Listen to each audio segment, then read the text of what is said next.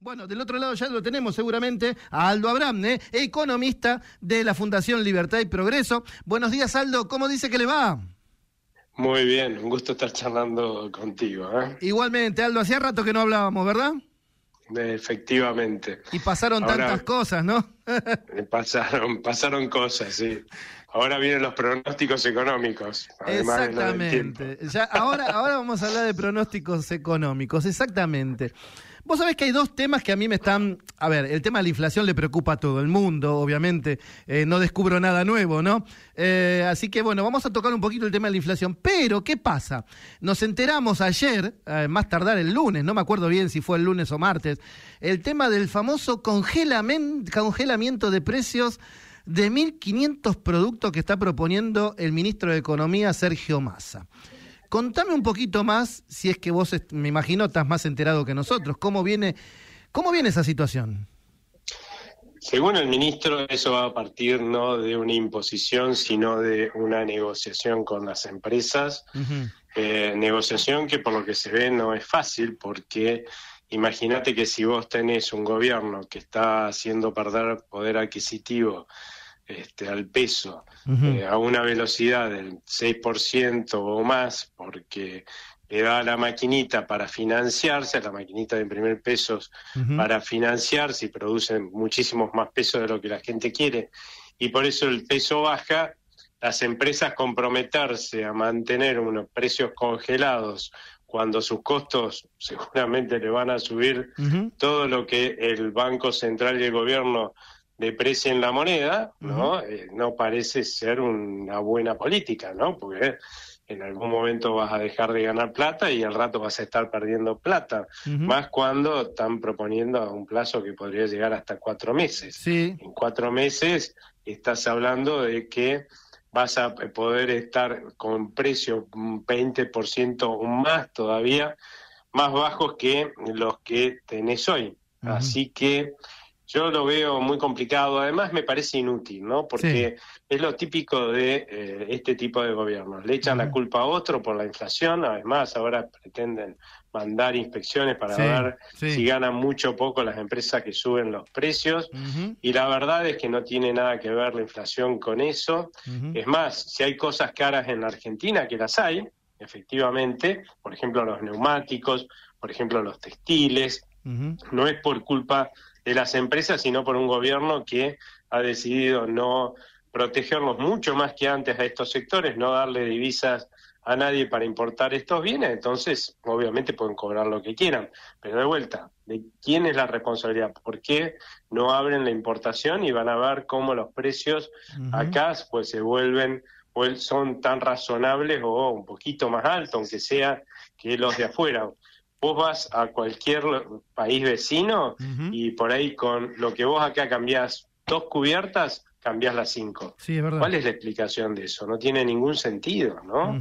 Y lo otro es, si vos viajas al exterior hoy, lo único que te conviene traer son algunos electrónicos que acá no los dejan importar, ¿sí? Por ejemplo, cierto tipo de celulares, este, y, y ropa.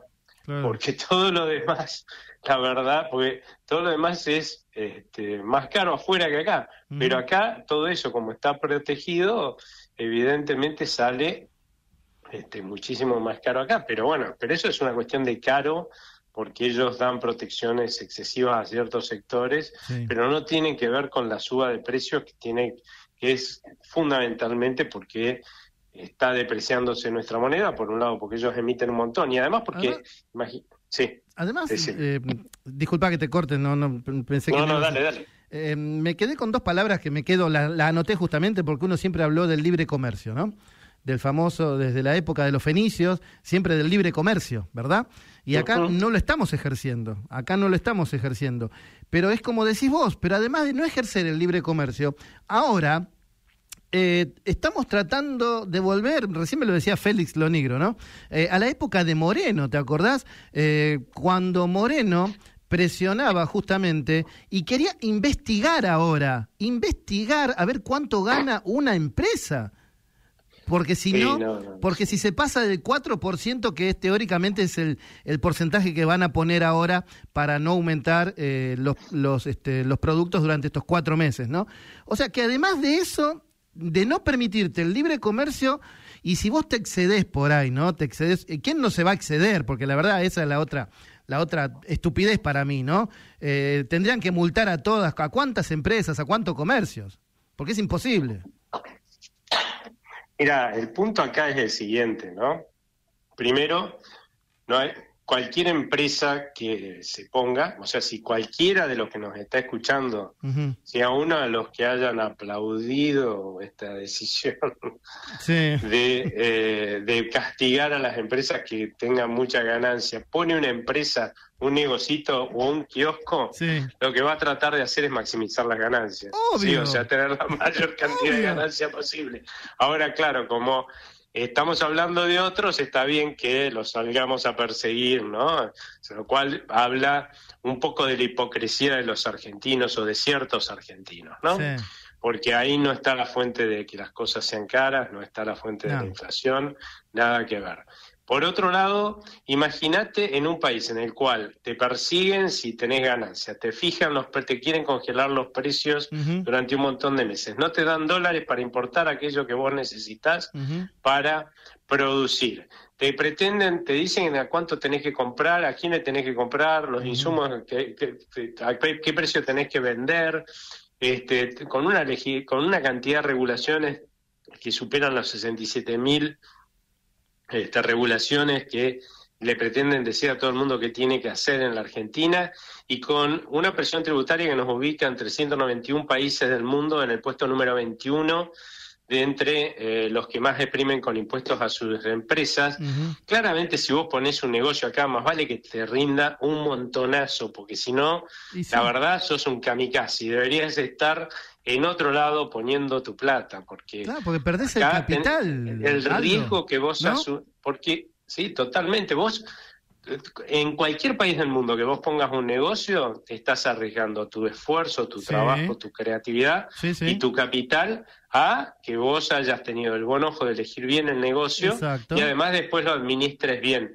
Y si tuviste mal ojo para elegir los negocios y lo administras mal, perderás plata. Pero habrás perdido plata por decisión tuya, porque vos te equivocaste, y está todo dentro de las reglas de juego, de la misma forma que vas a ganar plata si, le, si acertaste, ¿no es cierto? Ahora, poner la plata en un país para que te la maneje un funcionario, para que te saquen las ganancias cuando este, vos las tenés, ¿no? Con impuestos o con cualquier otra cosa, congelamientos de precios que te hacen perder plata, la verdad no tiene ningún sentido. Más vale ponerla, invertir en otro lado, que no es que no van a venir los de afuera, ese es un viejo error que eh, cometen, digamos, que hemos instalado en realidad los economistas, que hablamos siempre de inversión extranjera. Los mayores inversores en la Argentina siempre han sido argentinos con, con las pymes. plata de los argentinos, con plata de argentinos. Pero nosotros somos los que estamos fugando la plata al exterior, a esos otros 170 países que nos tratan mejor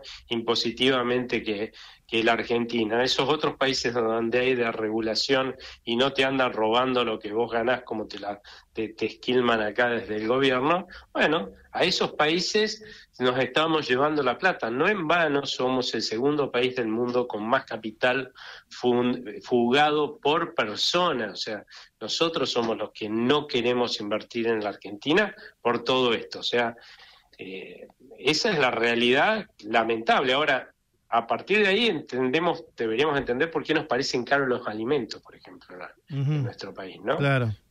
Porque vos ves que todo el mundo viene a comprar, los países vecinos vienen y compran acá, ¿no? Esas cosas.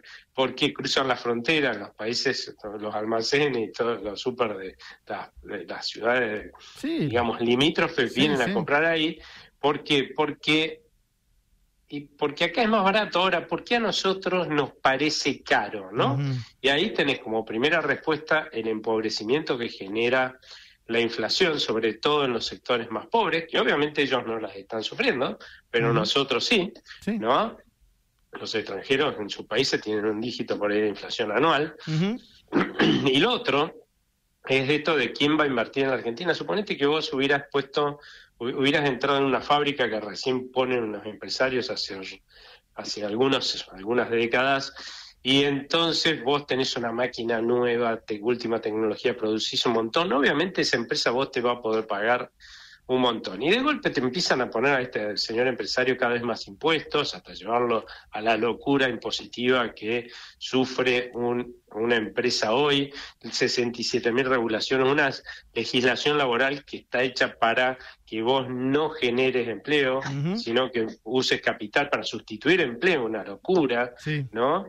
Este, cuando el capital es escaso y llegás a esa situación y claro, la empresa dice, yo no invierto un peso más en Argentina y vos empezás a trabajar cada vez con una máquina más vieja y más atada con alambre, porque en el repuesto van a comprar, y, claro, vos vas a producir cada vez menos, ¿no es cierto? Y a vos no te van a poder pagar más de lo que producís, pues si no cierra la empresa, como dijiste vos hace un rato, todos se quedan sin trabajo y sin ingresos, los obreros y también obviamente los dueños de la empresa, o sea, mm, la peor de las alternativas. Entonces te van a bajar el sueldo, ¿sí? Entonces va, cada, todos van a, ganar cada vez menos, empresarios y, y, empleados van a ganar cada vez menos porque vos vas a producir cada vez menos. Y vos vas a ser cada vez más pobre, ¿no es cierto? Y los pobres, resulta que todos cuanto uno más pobre es, todo le resulta más caro, ¿no te suena? Y sí. Bueno, eso es lo que nos está pasando a los argentinos también. No solamente nos empobrecen con la inflación, nos empobrecen estos gobiernos desincentivando la inversión en la Argentina y después, ¿qué no? Si somos más pobres, obvio, todo es más caro. Claro. escúchame, vos sabés que estaba mm, hablando de congelamiento de precios, ¿no? Que ahora se le ocurrió a Massa esto. Eh, escúchame, ¿cuánto hace que lo, quiso imponer Feletti? ¿Te acordás cuánto hace? Meses de todo esto. Bueno, ni hablar, hace años que vienen, ¿no? Este tipo de gobierno lo primero que hace es congelar precios. Ya lo sabemos, hace 40 años que están intentándolo. Pero Feletti, yo no, no, a ver, por ahí estoy equivocado, pero hace meses recién que, que, que, quiso hacer toda esta movida, ¿no? Mira, eh, no, no como dice hacerlo masa, pero el mismo, el mismo resultado, pero sí tuvimos congelamiento de precios para las elecciones del 2021, de hecho. hemos tenido congelamientos, sí, hemos tenido congelamientos de, precios, precios controlados o cuidados, o como quieran llamarlo, pero acarradas a lo largo de la historia argentina y en los últimos años y la inflación no deja de subir y nunca lograron que bajen más que más allá de lo coyuntural, un par de meses los índices de precio con este tipo de cosas a costa de que cada vez menos gente quiere invertir acá, generar empleo y producir. O sea, claro, aquel problema que tenemos es que ah, en vez tenemos un paciente en terapia intensiva con enfermedades terminales y nuestros gobiernos no paran de decir que este, estos pacientes con enfermedades terminales lo van a curar con un mano santa. Entonces, viene en mano santa, empieza a bailar, le da un gualicho, ¿no? Este, una pócima, este, le, pone pañito para que le baje la, la, fiebre, y bueno, y claro, se empiezan a morir los pacientes, echan al mano santa ese, pero en vez de decir, bueno, llamemos un médico. No, llaman a otro mano santa que, que, que, con un nombre distinto, en vez de precio controlado, precio cuidado, en vez de congelamiento, este, no sé qué, precios solidarios, pero eh, con las mismas pócimas y los mismos saltitos y la misma y los mismos humitos y qué sé yo, pretende salvar al paciente, de vuelta se le va a morir otro paciente, ¿no es cierto? Y así vamos cambiando, en vez de decir, pues che, no deberíamos intentar con un médico. Eso es el tema, ¿ves? sería buena idea, ¿no? Claro, Aldo, a ver, decís, a ver, este método no resultó, no resultó. ¿Por qué no hacemos algo distinto? Pero nada, siempre exactamente lo mismo. Lo que pasa es que hacer algo distinto implica reconocer que lo que vos venías haciendo hasta ahora, que a vos te convenía porque vos sos el que el que más gana con esta estructura, obviamente de, Estado, son los políticos, que lo utilizan justamente a su favor y a costa, lo ponen a su servicio y a, costa de los argentinos lo hacen. este, también corporaciones que de amigos empresarios que medran de ese Estado gigantesco y de las regulaciones que ponen. Eh, también los sindicatos, hay un montón que parasitan ahí en el Estado. También las cofradías de, profesionales, acá no se afa nadie, ¿eh?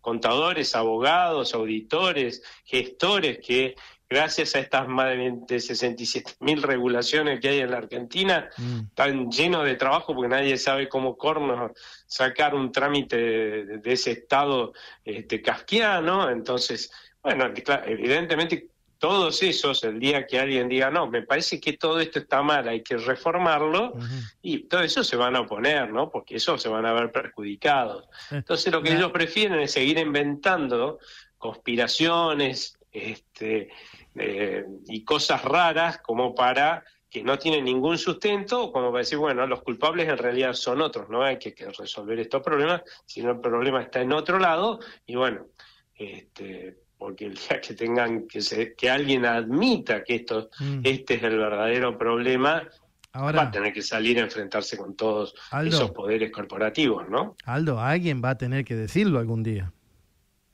Yo veo que cada vez lo viene diciendo más gente, sobre todo en la oposición, y eso está muy bueno porque por lo menos tienen el diagnóstico. Yo creo que ya lo tenía la oposición en el gobierno anterior, nada más que a alguien se le ocurrió decir y se lo creyeron que tenían todo el tiempo del mundo para curar a este paciente que tenía enfermedades el terminales. gradualismo. Claro, y que no fue gradualismo, pues yo ojo que yo soy gradualista. Ahora hay una diferencia, porque nadie es mago. A ver, si hacer una reforma del Estado no es que yo llego con una varita mágica o pim pim y el Estado cambió de un día para el otro, va a llevar como dos años por lo menos. Entonces, sí, una reforma tributaria va a llevar años también, todo va a llevar, porque los hombres somos incapaces de hacer unas cosas, resolver problemas graves, sobre todo de un día para el otro, sino que nos lleva tiempo hacer las cosas. El punto es empezar a hacer las cosas. Una cosa es gradualismo y la otra cosa es inmovilismo, que es lo que hubo en ese momento. O sea, no hicieron nada. Entonces, Estancarse, estancado. Claro, eh, si no haces nada, eso no es gradualismo. Gradualismo es, sí, voy a dar todos los pasos de ir para acá, de acá, para llegar hasta allá, pero doy los pasos. Exacto, de a poco, de a poco, pero voy haciendo. Eso es lo que tiene que pasar en, el, en la Argentina en algún momento, ir dando los pasos, anunciar un programa de reformas estructurales detallado, en el sentido de qué vamos a hacer para llegar a, hacer todas esas reformas estructurales en el tiempo y empezar a dar los pasos para que la gente mm. crea que eh, efectivamente vamos a resolver esos problemas de fondo que tiene el país, mm. ¿no? Y aprovechar para salirse urgente del cepo cuando ganemos credibilidad en ese sentido, porque el cepo lo que nos garantiza es que vamos a una crisis. si no salimos ordenadamente y seguimos sosteniéndolo, vamos a una crisis y a una crisis grave. Yo creo que eh, hasta con una posible hiperinflación. Sí, yo creo que ahí, ahí va mi pregunta ahora, justamente, y vos me parece que le tocaste un poquito eh, ya diste una, una, una, respuesta a lo que yo te iba a preguntar. Se habló mucho del plan eh, mundial, ¿no? Ya estamos en el mundial. Faltan apenas 18 días para que empiece el Mundial. El gobierno quería llegar al Mundial porque, bueno, apuesta a empoderarse siempre de algo como para festejar, como ahora Alberto que fue a festejar lo que no sabemos con qué, la, el triunfo de Lula, ¿verdad? Pero bueno, ¿qué pasa después del Mundial, Aldo? El 19 de diciembre, porque el 18 teóricamente, y si Dios quiere, Argentina podrá jugar la final o no, pero el 19 es lunes y Argentina está igual o peor, ¿verdad? Que hoy día. A ver, ¿cómo se transita todo esto de acá hasta fin de año? Mira, la realidad es que más allá de que nosotros podamos estar distraídos por un mundial, ¿sí? Es como que vos le pongas a este enfermo terminal, ¿no es cierto? Mm. Al que no lo estás tratando porque el gobierno dice que no tiene enfermedades terminales, este señor tiene una gripe, ¿no? Una gripe fuerte, ¿no? Entonces le estamos dando antipiréticos, le estamos dando este, eh, calmantes para el dolor, le ponemos pañitos fríos, claro, se siente un poquito mejor. Entonces le ponemos un televisor plasma gigante, ¿sí? este, para que vea los partidos y sí, probablemente lo tengas distraído. Eso no quiere decir que la enfermedad no lo esté carcomiendo por adentro, ¿no? Claro. O sea que en realidad, cuando este paciente lo vayamos a revisar después del mundial, lo que vamos a encontrar es que sí, él estuvo más entretenido mientras la enfermedad avanzaba y después del mundial está mucho peor que ahora. Mm. ¿sí? Claramente ese es el problema. Cada día que pasa, los costos de salir ordenadamente del cepo, ojo, hemos tenido 22 cepos en la historia argentina, 21 de ellos los intentamos sostener en el tiempo, todos terminaron con crisis cambiarias y monetarias quebrando el Banco Central, tres de los cepos esos en las tres hiperinflaciones que tuvo la Argentina. O sea, cada día que pasa, el costo de salir ordenadamente de un cepo es mayor, pero siempre va a ser infinitamente menor al costo de salir con una crisis, o sea, hacerlo desordenadamente. Pero aún saliendo en una crisis, cada día que pasa, ¿sí? hasta llegar a esa crisis, el costo de esa crisis en términos sociales va a ser muchísimo peor. O sea, todo, todo lo que es tiempo juega en contra de, ah, de los argentinos en términos del costo que vamos a pagar, ya sea este, por una salida ordenada, por una crisis fenomenal. Así que bueno, acá estamos. Yo, yo ya no espero mucho de este gobierno, la verdad. Con suerte entregará eh, al próximo gobierno, que va a ser seguro de la oposición, este, este paciente sin que se le muera, o con mala suerte se le habrá muerto antes. Este, y, y, bueno, y rogar para que el próximo gobierno decida poner un médico al frente de esta terapia intensiva. Y lo dejen, y, lo dejen. Y lo dejen laburar, sí. Yo creo que cada vez hay más conciencia de que no hay tiempo. Yo creo que ya aprendieron de la otra vez que este, no hay tiempo. Esa vez le dieron dos años, hoy en el sector privado argentino, el productivo, ¿no? Y la gente están tan mal y tan agobiados que, olvídate, mm. si la otra vez tuvieron dos años, esta vez no tienen seis meses. Sí. Sí, yo creo lo mismo, exactamente. Exactamente. Ahora, escúchame, vos tocaste el tema hiper, lo, dijiste recién, ¿no? Eh, me imagino que nosotros tenemos la misma edad casi, me parece, Aldo, ¿no? 58, vos tenés 58, yo tengo 59, ¿no? Eh, las vivimos de jovencito la hiper. Sí, sí, lamentablemente vivimos dos de, la hiper, de las hiper, la otra éramos chiquititos, así que las vivieron más bien nuestros padres, ¿no? Exacto, pero la de Alfonsín yo la tengo muy presente. Muy sí, Sí, después la, de Menem también. Sí. Y sobre todo la, de, la del 89 fue muy brava, nos llevó al borde de la disolución social, eso mm. la gente ya se olvidó. Sí. Eh, y es una experiencia que yo preferiría no volver a, a vivir porque fue, fue, fue muy traumático, ¿no? Un tipo que ganaba muy bien, sí. ganaba muy bien, ¿sí? Ganaba 300 dólares. Sí, claro. Y eras de los que más ganaban, una cosa espantosa, imagínate de ahí para abajo. Ahora, este. la pregunta es esta, ¿no? Eh, la hiper está a la vuelta de la esquina. Queda un año y monedas para, para, para que este gobierno se vaya. Eh, ¿Quiere decir que la inflación estamos ahí latentes a que pueda pasar? O sea, de, de esta manera, viendo que no hacen nada y que todo lo que hacen es para peor, eh, a mí me parece que estamos muy cerca de, de, estos famosos tres números para lograr una hiper. A ver, las hiper, lo que estamos seguros es que la inflación va a seguir acelerándose. Eh, este año va a ser más del 100%, va a terminar más del 100%. Seguramente los primeros meses del año que viene va a haber superado el 110%. Sí con muchísima suerte, ¿sí? Este, y si siguen logrando financiamiento y patear el problema para adelante, como han hecho este año, han logrado casi más de 6 mil millones de dólares de financiamiento del Fondo Monetario Internacional y de otros organismos internacionales, o sea, más endeudamiento, ellos que hablan de, ese endeudamiento, nos están endeudando lo pago, te cuento. Este, para justamente sostener este cepo que es inviable, ¿no? Eh, ponele que lo logren y sigan, sigan financiándose de alguna forma. Lo que vos tenés es que eh, probablemente puedan bajar un poquito la inflación interanual antes de las elecciones, retrasando algo el tipo de cambio, congelamiento de precios, todo lo que nos, todas las barbaridades que hicieron en las elecciones pasadas y que después tuvieron un costo fenomenal. Ahora, la realidad es que las hiperinflaciones no se dan porque un banco central emite un montón, sino que se da porque en un momento dado la gente se cansa de que el Banco Central la estafe permanentemente quitándole valor mm. a los pesos que tiene atesorados o ahorrados y, deja de demandar pesos, absolutamente. ¿no? Ah, por el momento tenemos una caída en realidad de la demanda de pesos pero no, no hemos dejado de mandar pesos, no hemos llegado a ese hartajo de decir, bueno, no quiero pesos, ¿sí? no me den pesos, pero no los quiero. Porque en ese momento el valor del peso tiende a ser cero, a ser basura, algo que vos no querés es basura, ¿no? Ahora, intentá medir el precio de algo contra basura, ¿no? Mm. Que es a lo que va a tender en ese momento el valor del peso. Producto y vas a ver que todo. Producto billete. Pum, vas a irte, vas a ver que todos los precios medidos en un peso que tiende a valer lo que la basura, este, tiende a infinito. Y esas son las hiperinflaciones que ya vivimos tres, tres.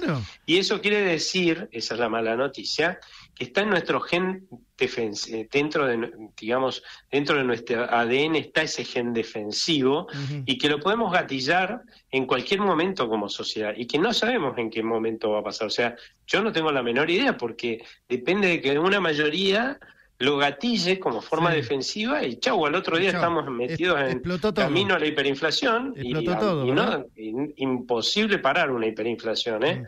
Así que yo le diría al Banco Central y al gobierno no jueguen con fuego porque nos vamos a quemar, ¿eh? Y escúchame, Aldo, para terminar, un gobierno nuevo, 10 de diciembre del año que viene, ¿qué tiene que hacer? bueno, todavía queda un año para transitar todo esto, pero hagamos de cuenta, viste, que estamos casi como ahora o peor. ¿Qué tiene que hacer ya un gobierno cuando toma eh, directamente se sienta en el poder, se sienta en el poder? ¿Qué es lo que tiene que hacer un gobierno nuevo? Porque le va a costar mucho hacerlo. ¿Cómo hace? Va, a estar muchísimo peor, esa es la realidad. Este, claramente, imagínate que la enfermedad terminal de este paciente va a haber avanzado y muchísimo, o sea que vamos a estar muchísimo peor. Pero, sí, ahí ah, va a haber dos ventajas que vamos a tener. Este gobierno ya no, este gobierno ya no tiene la confianza de nadie. No le cree nadie. Un nuevo gobierno, si lo votamos, es porque creemos que va a resolvernos los problemas, te genera una esperanza. Eso no es un dato menor, porque vos lo que eh, te permite eso es aumentar la credibilidad. La credibilidad es crédito, entre otras cosas, por ejemplo, que fugues menos capitales, ¿no es cierto? Que saques menos ahorros, compres menos dólares, todo ese tipo de cosas, ¿sí? Pero inmediatamente lo que tiene que hacer es aprender, es ver cómo se salió del único cepo que no se intentó sostener y que salimos sin una crisis, que fue el de Cristina Fernández de Kirchner, porque entró Cambiemos, cambió el gobierno, y entonces, ¿qué hizo el gobierno? Bueno, anunció un programa de reformas estructurales, con lo cual la gente, por primera vez alguien le decía que iba a, iba a curar al paciente, que lo iba a hacer con el tratamiento adecuado, la gente confió y creyó mucho más, y eso le permitió salir en forma ordenada, con algún costo, pero infinitamente menor al de una crisis, del cepo rápido. Bueno, lo mismo hay que hacer, pero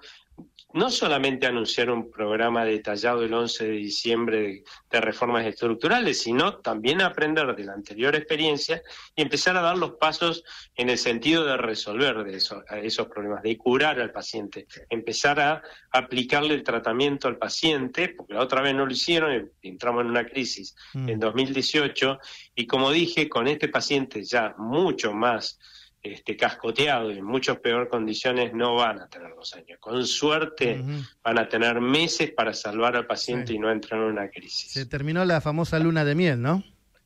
Es que va a haber una luna de miel por esto que te conté, pero, lo que pasa es que cortita, muy cortita, porque, porque vas a llegar con un paciente que va a estar al borde de la muerte. En fin de año. ¿Qué le va a pedir, pobre tipo?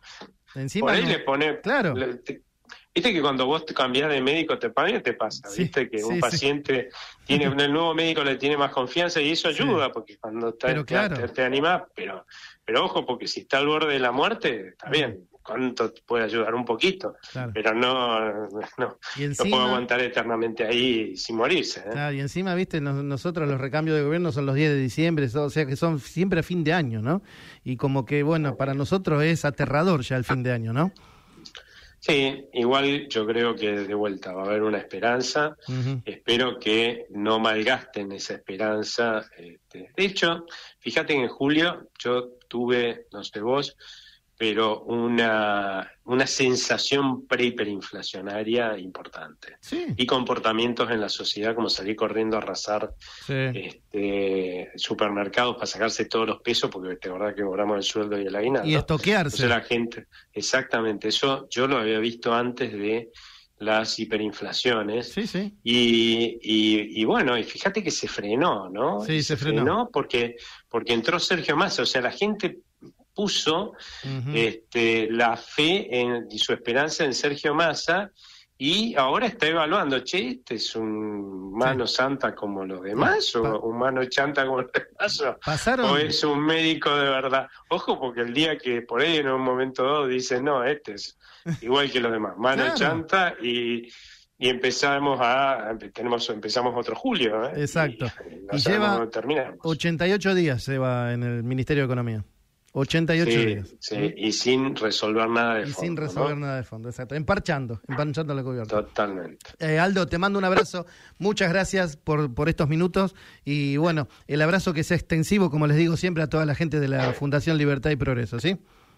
Muchas gracias a vos y que tengan todos muy buena tarde. ¿eh? Igualmente, Aldo, abrazo, muchas gracias. ¿eh? Muy bien, dos horas.